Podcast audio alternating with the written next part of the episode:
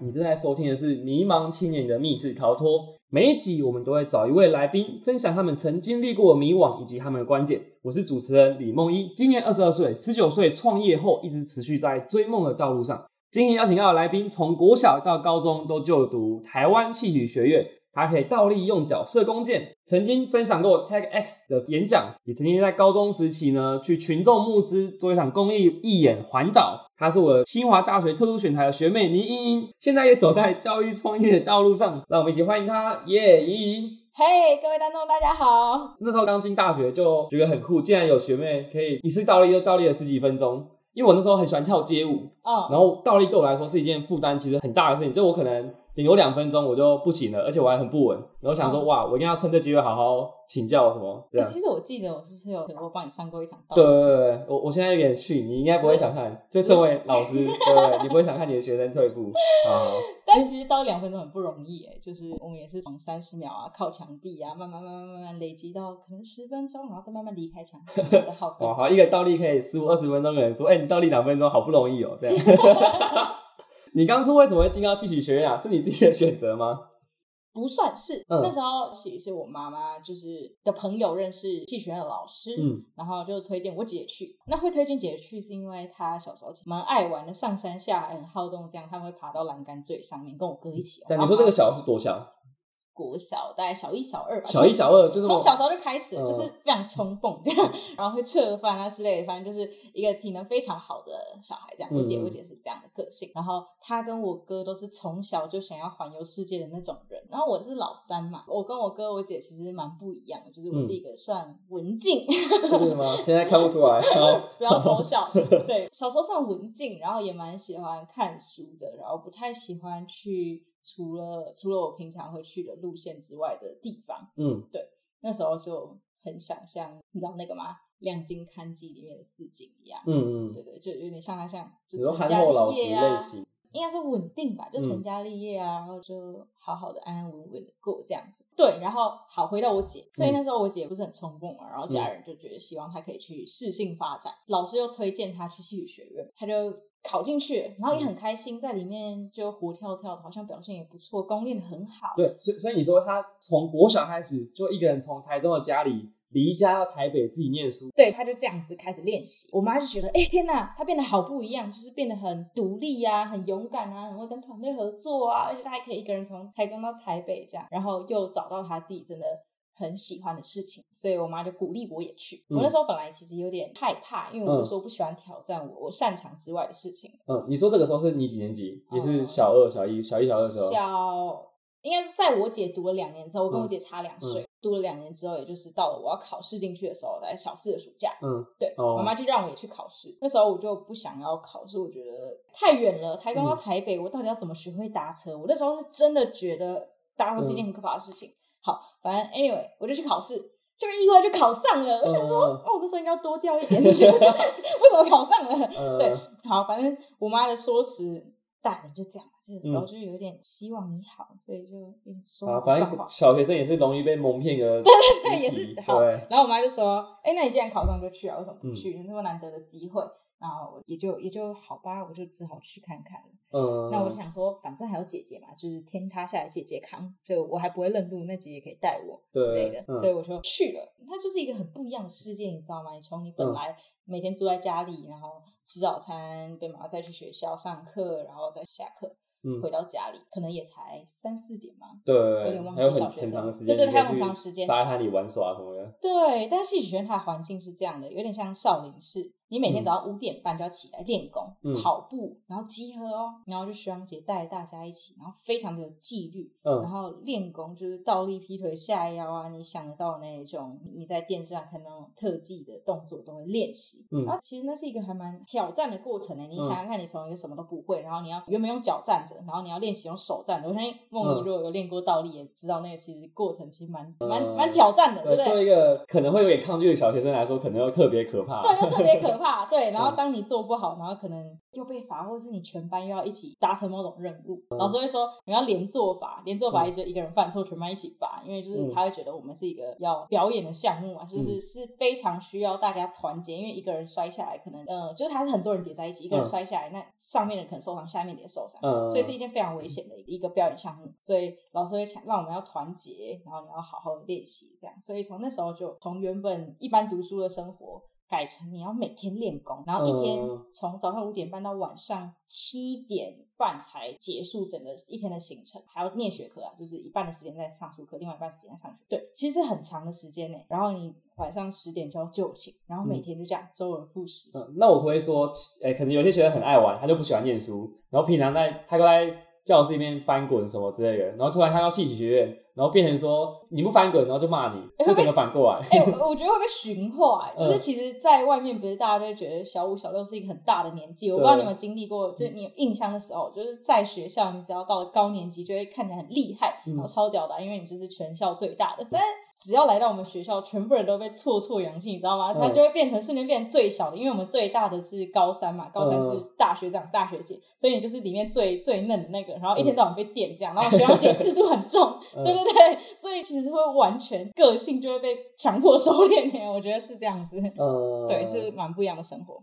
我印象之前有听你说过，你以前是连要干妈讲跟阿姨讲话都不敢的那种，可是要戏曲学院就开始个性慢慢比较外向，因为就开始往一个表演工作者道路去走嘛，对不对？嗯，应该说你不得不跟你的同学接触嘛，你的生活就变成从家人转变成三十个家人，可能三十个家人，因为你全部的同学会一起度过每一天，对对对。然后那时候你就不得不跟人交流，然后你就会开始比较去练习，然后也开始知道怎么样。去讲话啊，或者是去挑战看，因为那就是生活形态了嘛。对对对，嗯，所以那算是被动转变，然后变得比较外向一点。至少要去干妈店买东西吃啊，不然会饿到。嗯，从内向害羞的倪莹莹到现在这么 外向开放的倪莹莹，是国三的时候还有另一个契机，对不对？对，总不可能说哪一天突然被雷打到，然后你醒来，然后就变得很外向吧？对，它是一个渐进式的过程。大概国小的时候，算慢慢慢的比较会接受跟人家相处，然后一直要跟人家聊天。那时候还仅限范围在熟人里面嘛。但你如果真的要到一个能够跟各种不同人沟通，那可能又是另外一个层次。这个契机要从国三那时候开始说起。那时候大家普遍都面临的就是你要升高中嘛，会去考试。但因为我们学校是八年一贯，所以你要直升上去，就它会有一个评鉴考，看你的特技的能力啊到底到哪里。嗯。但是，但是基本上如果你表现的 OK 是会继续直升的，然后那时候也练习的还算可以，这样我哥就突然跑来找我说：“哎，你要不要一起，要不要一起出国？”他说：“哈，什么一起出国？要出去玩吗？” 对，就小朋友嘛，然后就觉得哎，出去玩当然好啊。他说：“不是，我们要做计划。”我说：“你想个没啊？”因为我哥就是那一种比较大梦想家的人，所以他常常会说：“哦，他要改变世界啊，然后他环游世界这样。”然后我就觉得哦，他一定是又在做梦，或是又三分钟热度这样。结果他那一次是玩真的，就他想要去。柬埔寨当国际志工，因为我们从小就是呃，我们是基督徒，然后在教会长大，这样就听到很多可能跟就是呃国外的贫富差距的一些议题，一些国家贫富差距议题。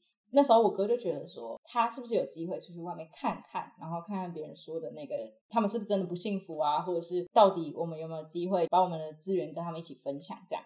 嗯，反正出于好奇，也是眼见为凭嘛。对对对对对对。然后他那时候就呃去申请了一个富邦基金会的圆梦计划，应该说想申请，然后来找我。那他会找我，也是因为被我妈要求。他就说：“妈妈说你如果要做一些什么事情，要带着妹妹一起啊。”对，那算是我第二次就是被动接受踏出舒适圈。对，然后我我哥就找我做计划，我本来也不想，但后来我说反正三分钟热度应该没关系。对我就我就写个两天，然后他到时候就会放弃了。然后反正就。应付应付，然后他他会听这个节目吗？搞不好会哦，没关系，我现在还是很爱他。对，然后然后想应付应付，结果没想到他这次好像玩真的哎。然后到了后面，他叫我查机票，我还很生气。我想说，你就不要做一件没有可能的事情，然后现在还叫我去订机票之类的事。然后没想到，就后来我们就做这个计划。那他是投到一个富邦基金会的圆梦计划。然后就是你如果有很好的 idea，然后你也愿意去实践，他看你有可行性，跟你的能力跟你的梦想是很棒的，他就愿意去支持你，就是给赞助你经费这样。然后我们就参加那个计划，反正我想说就不会上嘛，而且我哥应该大概在中途就会放弃。结果不是，就我们没想到就是慢慢的进到第一阶段，第二阶段，然后第三阶段，我们真的站到那个舞台上，然后你要去报告你的想法，你要做的事情。你想象那是一个非常大的挑战，对于一个才刚升上国三的人来说，你要站到台上去讲你想做什么，为什么想做什么，然后去讲述你自己的价值。对，然后那一次，那一次我就战战兢兢的把这件事情说完了吧，也开始重新看待，就是对于梦想这件事情的定义，然后也在那个环境下认识很多各式各样不同的逐梦家。称之他们逐梦家，是因为他们也真的就在做很不一样的事情。跟同年龄来说，举个例子来说，有人他就去盖了一座棒球场，募资两百万。呃，听说他是后面的来宾。对对对，后面我们现在特殊前台有同学，国三的时候，对，然后那时候我就跟他认识哦，到后来还当到同学。孽缘，孽缘，孽缘。希望他不要听这集。对，然后也认识有人在办，就是大型论坛啊，你也想象去探讨学习的意义。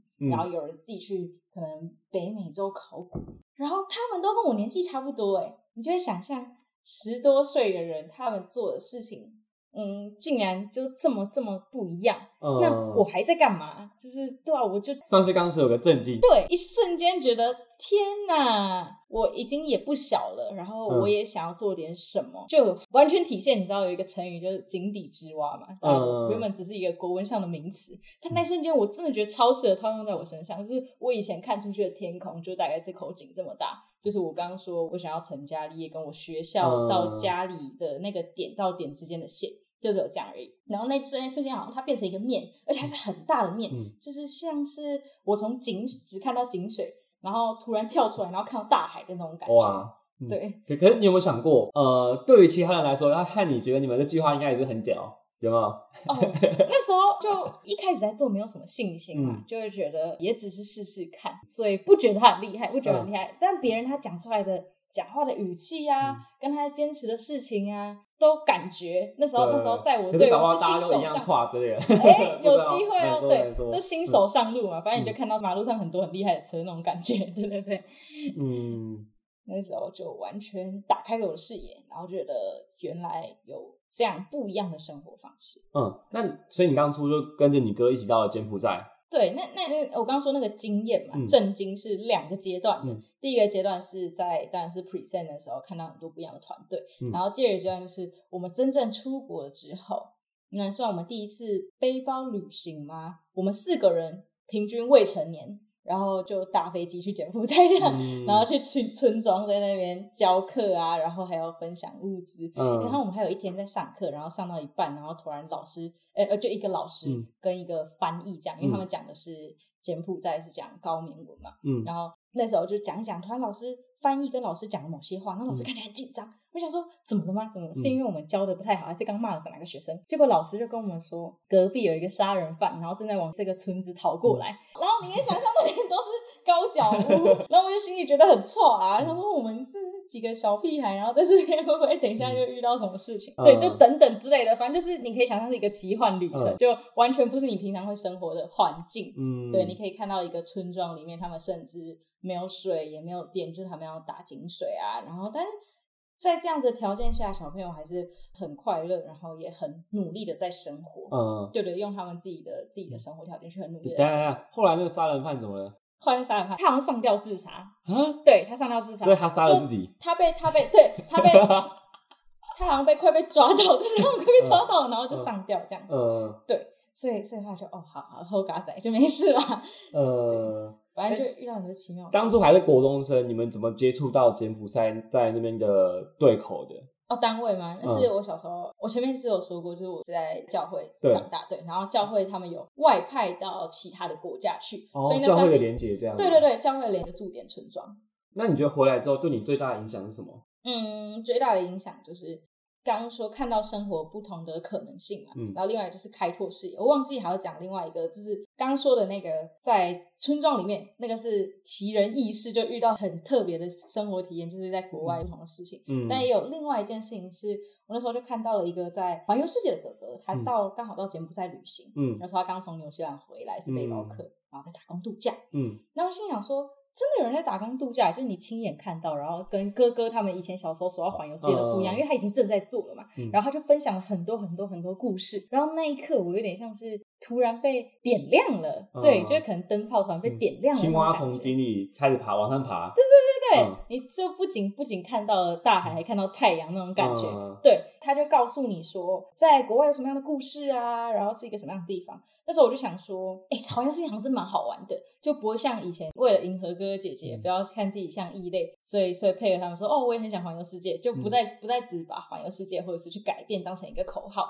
就打从内心的想要去探索一些有趣的事情，想要让自己变成一个不无聊的人，对。对，大概大概回来的时候，就决定要自己去，呃，自己做一点大事。对对，那时候那时候就真的真的很中二，就会想说想要干大事，可能跟他们一样盖一座棒球场啊，或者是你要做大型论坛啊，或者是你环游世界啊，自己做一些很酷的事情。好，那时候想做大事情，呃，也不知道怎么做嘛，所以可能开始上网看一些有没有人在做很酷的事情。那从参加活动开始，你会先去参加一些培养能力的课啊，像是怎么当一个志工啊，或者是怎么练习跟团队相处之类之类，反正就有很多课程嘛。你知道线上课啊，政府啊，还是企业办的一些活动，想说可不可以遇到更酷的事情，激发自己的想法。嗯，然后那时候就我还打工换宿，因为因为看到哥哥在去国外打工度假，我就想说从台湾开始先去打工换宿，然后就这些种种的契机让我。开始对参加活动跟做不同的事情有一种想象，其中一件事情就是到养老院去做义演，那是一个志工活动。然后因为大家就想说我是表演艺术出身的嘛，就推我去啊，你赶快上台表演。就是他们想要我们组的想要凑人数上去表演，然后我就我就被叫上去演出了。然后没想到就是那个大家的反应都很好，然后就还有一个爷爷就非常感动，然后就送咖啡给我，然后跟我说就好好照顾身体啊，有常来这样，反正。就是大概是这样的感动吧，让我想只去表演给更多爷爷奶奶看。然后也因为因为我那时候就是呃原本是特技专场，所以也想要用特技做一点不一样的事情，不然你练那么辛苦太亏了。嗯，所以我就想特技可以做什么，然后就特技加上想要爱玩，想想去旅行嘛。嗯，然后加上你想要做一点。带给别人温暖的事情，然后将这个经验就促成了后来要去做一个环岛义演的想法。然后又没钱，所以想说啊，怎么办？我现在只是国三的小孩，然后我去跟我妈说我要钱，那那他可能他可能先先要我自己去存钱之类的。对，那那那我可能存到来，我就我就也不用出去了。那我就想，那我有什么办法可以筹措资金呢？我就一样嘛，去 Google，Google 一直都是好朋友。然后我就上去 Google 说，哎，要怎么找到钱？就发现好像有人会做募资，嗯，然后但是只做你上街头拿着发票箱去募资吗？好像也不够力，怎么可能这么快凑到要做这个计划资金？然后就刚好在一次演讲上面，就有一个人他说他之前在徒步环岛，嗯，对，然后还帮非洲募鞋子，嗯，他觉得太酷了吧。他因为因为他那时候透过群众募资，就是一个 Flying 的平台，就是在线上，然后召集群众的资源，然后去支持他的想法，这样子，就是他认为好点子，他就提出来，然后大家愿意支持他，他就可以抽到这个旅费。然后他那时候就做了这件事情，我觉得超酷的，原来还有这样筹措资金的方式，所以我就决定去办一个群众募资。那当然除了群众募资，也还有其他的计划，就跟政府啊，还是跟狮子会接洽。对，然后反正后来就得到很多不同的支持。哇太屌了吧，国三就自己要。主持一个群众募资的专案，然后还真的成功了。对，真的成功了。但我觉得也是，也是还蛮好运的吧，就还蛮有运气的。就是当你应该说，我觉得你如果真正很想做一件事情的时候，真的是全世界都会来帮你完成。嗯，对，就是你真的有一个好的想法，或者是你真的很想做一件事情，然后你把这个价值去跟别人分享，总是会有人愿意给你一些资源，或者资源不只是可能金钱上的资源，可能想法上的资源啊，或者是帮你牵线到愿意赞助你的人。我们那时候就是这样子，就是有各种不同的人愿意帮我们支持引荐，然后最后才刚好拿到这笔这笔资金。所以它的来源也不是说我真的提了一个超厉害的群众募资案，然后在群众募资上面拿到很大笔的钱，而是透过不同的管道，然后建立了不同的关系，跟他们认识我们，认识我们在做的事情，然后最后愿意支持我们。呃，应该说重点是你决心有没有被看见。对，你决心有没有被看见？你要先有一个好的想法，然后愿意把好的想法去跟别人分享。嗯，在戏曲学院里面，你算是走一条很不一样的路吗？嗯，可以算说是哦，因为我记得梦怡是不是之前有问过我，是不是戏曲学院的小朋友都跟我一样，就是非常外向、疯狂，外向、疯狂，做一些大事情这样。对，想干大事就有点中二。但是我记得我那时候就回说不是嘛，然后我们还有讨讨论这个问题。其实戏曲学院它环境说起来还算蛮蛮传统的，因为我们在练的就是传统艺术，这是好废话。但是就是因为 就是因为这样子，我们每天都要从早到晚的练习，然后我们要非常非常定下心来去练一个新的技能嘛。你想想，你每天要挑战自我，然后你要倒立要倒的更久，必要必须要花很多时间在练功夫上面，成为一个更好的表演者。所以就比较可惜的是，因为这样的关系，你就比较难有机会去接触到外界的环境，或是更不一样的。事情，嗯，所以就有点像是人家会说，有些高中或国中生，他们就是读书读书直奔好大学，我们可能就是练功练功成为好的表演者，这种感觉，对，然后又全部都在学校里面。我那时候刚好出来，其实算蛮异类的，就是别别人会想说，哎，那你为什么放假没有练功，你跑出去？这种，对，所以我那时候其实也算是异类，不是说戏学院都长这样。嗯嗯，一般戏曲学院的学生毕业之后会往什么方向走啊？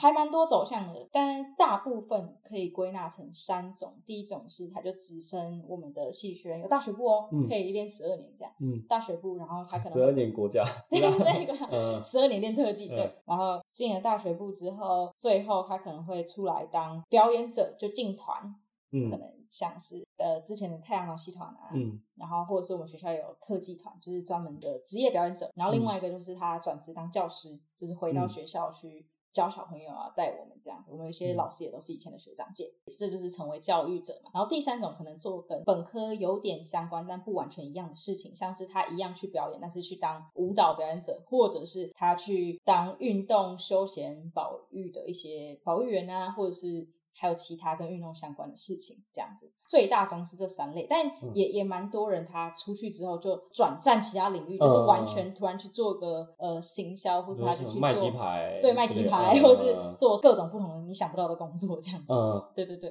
我我刚抓到一个 bug，你说他也可以念十二年，跑去念大学，可是念完大学应该十六年吧？哦，因为我们是从小五开始读，对，所以是小五到高三是八年，然后再加大学四年是十二年。哦。好，所以从十岁开始算，戏曲学院一定要从小五开始。嗯啊，有几个科系，我们像我们两个两个学系是京剧系跟民俗技艺，就是我们是比较老的科系，然后也是非常吃身体的功夫的这种这种科系是从小五开始，然后其他学系大概是从国中开始，然后也有剧场艺术科是从高中开始读这样子。对，了解了解。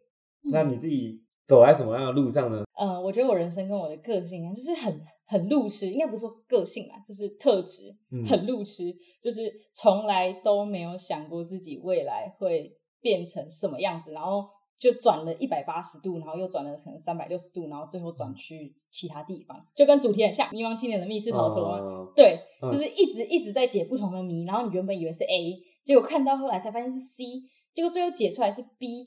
做完了以后才发现原来是敌这样子，对对对对对，我觉得我人生就像这样，每一个阶段都发生意想不到的巨大改变。可是我觉得听起来比较不像是你你在解题，然后算出你的答案，你比较像是先冲了啦，再再说，好像没有好像没有看到解题的过程。哦，好像就直接冲过去就看到答案了，这样我听听感觉比较像这样子啊。好像也是哦，我都会我都会跟别人说，你你如果主动去探索某一件事情，然后你愿意去实践的话，就称这个叫做实践的过程。好，你愿意去突破这个实践的过程，有几个好处。嗯，一个是你的能力会提升嘛，嗯，然后另外一个是你可以抽取机会卡，嗯，就是你你你会抽到一张牌，你不知道那个牌到底是好牌还是坏牌，但是通常通常这个牌都会让你有新的意想不到的改变，然后。大多数是好的啦，就算你学一个失败的经验好了，那个失败的经验也会变成你的能力啊，或者是你自己新的想法嘛。对，所以我觉得对，应该是抽一个好的机会牌才对。呃，至少有冲有机会。对，有冲有机会。就把这种罚钱什么之类的就好。对对对，不要不要乱冲。后来因为你的公益相关的经验啊，群众募资、义演等等，后来特殊选材上了清华大学。没错，对，算是跟一般戏曲学院的学生走上一条很不一样的道路，还是要学术型大学，对不对？你会觉得自己在其中是一个很很特别存在吗？不管是在戏曲学院，还是来到这里？哦，其实还蛮奇怪，就连我自己也觉得奇怪。那时候对我来说，小呃，到进到戏曲学院之后，我就从来没有想过我会上一所正常的大学。也不是说戏曲学院不正常，是体制比较比较学术体制内的大学。嗯，那时候完全没有想过。所以也是误打误撞，在那时候认知到特殊选材这个东西嘛，发现很符合我过去在做的事情，所以申请它进来。那你说很不一样吗？非常哎，就我自己都觉得有点冲突，是我我不像以前戏剧学院他们都都练了一个一手好功，然后就要去当职业的表演者，然后我也不像可能清大他们一般体制进来的学生，就是读书考试，那进来可能做研究，然后最后找实习，然后上一个好的公司这样子，就就非这两者，我觉得特殊选材的人应该都蛮像这样子的吧。梦也是一个很特别的，是吗？特别的故事，所以我们可以当怪咖，对，当怪咖，对，嗯。那你刚刚有提到，其实戏剧学院的环境比较保守，对，对不对？那你在其中想要做很多很特别的事情，你会感到害怕吗？就是会不会觉得自己要收敛一点之类的？哦，我觉得，我觉得那个害怕不是我自己觉得怪或者是什么要收敛，而是会有一些阻挠吧，就可能。其他人的家长会觉得你不要带坏我家小孩，就是 你只要带坏我家小孩，我小孩就在练功，或者是老师会觉得你可能不务正业啊。有些老师啊，但有些老师也是鼓励的。好，有老师觉得你不务正业啊，或者是学校他其实根本就也没有特别想要支持你做这件事情，但是最后最后就看到成果还不错，然后就也没有再说怎么样。嗯，因为我想好奇多个问题，所以。一般会把小朋友送去戏剧学院的家长，大部分会真的期望他们成为一个表演艺术工作者吗？我觉得不一定诶，每个人的理由其实都很不一样。像我蛮希望我学独立嘛，有些人希望他可以嗯圆他以前的梦想，嗯，对。然后也有些人觉得，反正这个小孩不会读书，你会把你小孩送去戏剧学院吗？我不确定，可能要看他个性是怎么样吧，对吧？我觉得小孩。不是小孩，我觉得每个人吧，找到自己的天赋，就像那个哦《灵魂急转弯》里面说的火花，我觉得找到自己的火花还蛮重要的。所以我觉得朝自己喜欢的方向去试试看，然后过自己喜欢的生活就好了，没有一定要怎么样。对，嗯，好，这一集的节目差不多到了尾声。嗯，我们大概了解了这位可以把屁股坐在头上的女孩，她上大学以前的特殊公益的经历。这样，非常感谢莹莹分享这么多她在密室当中的探索。下一集我们聊聊他上特殊选材到清华大学之后的猫咪历程。猫咪历程，对，好，每周一跟我们会定期更新。感谢大家今天的收听，拜拜，拜拜，谢谢，谢谢大家。